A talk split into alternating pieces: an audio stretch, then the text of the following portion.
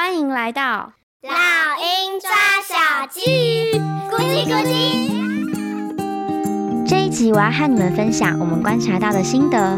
家长在孩子英语学习过程中可以扮演怎么样重要的角色呢？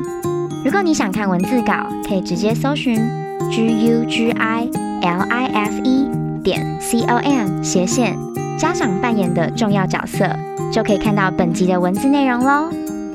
欢迎来到老鹰抓小鸡，我是 Crystal 老师。你也对孩子的英文感到忧心吗？今天要来分享家长在孩子的英语学习过程中可以扮演怎么样重要的角色呢？以下是我们观察到学习有进步的孩子中，他们的爸爸妈妈做了些什么事情呢？以下有四个特点可以给大家做参考哦。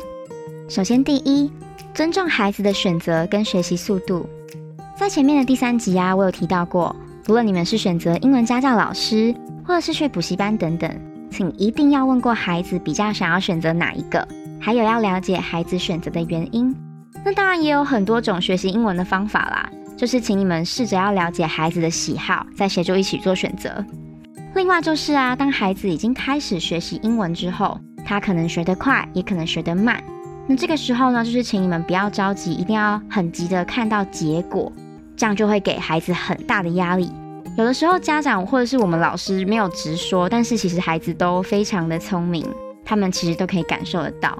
取而代之的话，我们应该是要多鼓励他，或者是称赞他说他已经努力了多少，进步了多少才是。那有些人可能就会问我说：“诶，老师，那你这意思难道是说完全不管吗？”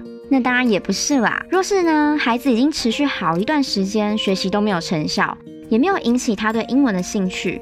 那么当然还是要用关心的方式，好好的跟孩子聊聊，或者是你也可以直接跟老师了解一下为什么会这样哦。第二，适度关心孩子的学习状况，也尊重老师的教学。这点衔接刚我提到的第一点，你们呢可以适时的从老师这边知道孩子的学习状况，但是也一定要跟孩子本人倾听，了解他们目前的学习状况，让孩子自己跟你分享他们的学习成果。这样做可以让孩子知道，哦，原来爸爸妈妈是关心他的英语学习的哦。那该怎么关心又不会造成孩子太多的压力呢？小小孩子的部分很简单，你可以随手拿出一个物品啊，或者是指着东西问他，诶，这个的英文怎么说啊？或者是放出老师上课有播放过的英文歌，看孩子喜不喜欢，然后他会不会跟着唱呢？那么年纪稍长一些的孩子，你就可以问他。诶最近的英文课在学些什么东西呀？可不可以教爸爸妈妈几句啊？有些小孩会很乐意当你的小老师哦，就会主动跟你分享最近他学会的英文，然后跟你炫耀几句哦。那么有些孩子可能比较害羞，就会需要一些引导。这个时候你们就可以用一些孩子他原本就感兴趣的主题，当做话题的开始，引导他分享最近学到的英文。另外，你也可以利用一些情境，好比有机会出国玩的话，可以问孩子说。诶，你会怎么教爸爸妈妈跟外国人点餐呢？以上这些方式都是可以跟孩子聊的哦。总之啊，我会建议你们依照孩子的个性再去做调整，才能够真正了解到孩子的学习状况哦。另外啊，适时的干涉孩子的教育绝对是可以的，但还是要提醒爸爸妈妈要尊重老师的专业跟教学方式哦。教学目标当然是随时都可以依照孩子的学习状况来做调整。除了老师的观察之外，你们也可以跟老师讨论，还有提议你们自己担忧的点。不过啊，还是要尊重专业会比较好，以免本末倒置或者是揠苗助长哦。我跟不少老师都曾经遇过家长非常执着于过往的教育模式，或者是以前他们自己的学习模式，好比大量的作业啊，或者是死背考试这样子的方式。但英语是生活中的语言嘛。所以呢，应该要让老师针对孩子去规划适合的方式来做教学，让孩子能够当下更有效的学习英文是最好的哦。所以，请爸爸妈妈要试着放手，让老师协助，一定要了解到现在适合孩子的学习模式可能跟我们以前都不一样了，也请给孩子多一点的时间哦。第三，跟老师一起规划并陪伴孩子在日常生活中一起学英语。无论你们是选择补习班或者是家教老师，我建议你们可以适时的跟老师多了解孩子的学习状况，也随时知道孩子目前的学习进度。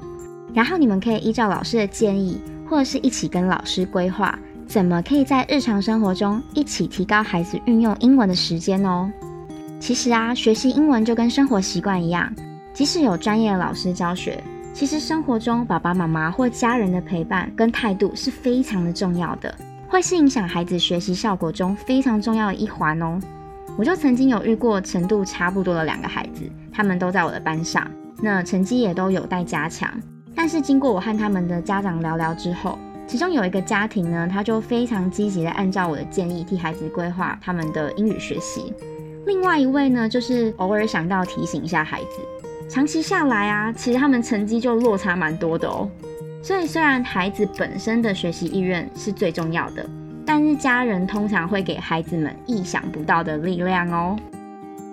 第四，在日常生活中多加入英文的元素，这点衔接刚刚的第三点，卓达一般可以想得到的，要督促孩子写完英文作业、复习上课内容、看单字等等。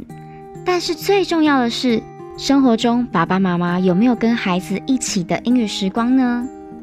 或许很多家长啊，会因为太过忙碌。然后选择请家教老师，或者是送孩子去补习班，借此可以增加孩子生活中接触英文的频率。这样也不是不行啦，但你知道我的意思，可以更好的。我认为最好的方法是，家长平日就有时间、有机会多跟孩子说几句英文哦。